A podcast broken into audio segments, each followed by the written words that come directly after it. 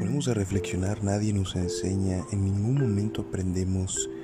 en alguna escuela o en nuestra familia qué es lo que tenemos que hacer cuando estamos solos, qué es lo que tenemos que hacer cuando nos toca enfrentar estos procesos de aislamiento, estos procesos de introspección.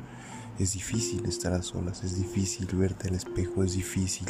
en la desesperación, en la angustia, tratar de encontrar actividades o tratar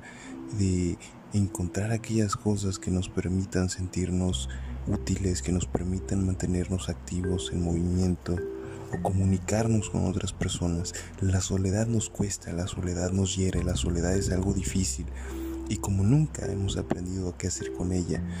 es muy difícil cuando nos vemos a nosotros mismos en estos momentos y no sabemos absolutamente qué es lo que tenemos que hacer. Pero creo que son oportunidades que todos debemos de tomar para reflexionar, para hacer una introspección y un análisis en nosotros mismos de qué es lo que hemos hecho, cuáles han sido las decisiones o las situaciones que hemos enfrentado, tal vez no en este año, sino a nivel general en todos los momentos de nuestra vida. Eso es algo que cada quien debería de hacer y ahora cuando estamos encerrados en cuatro paredes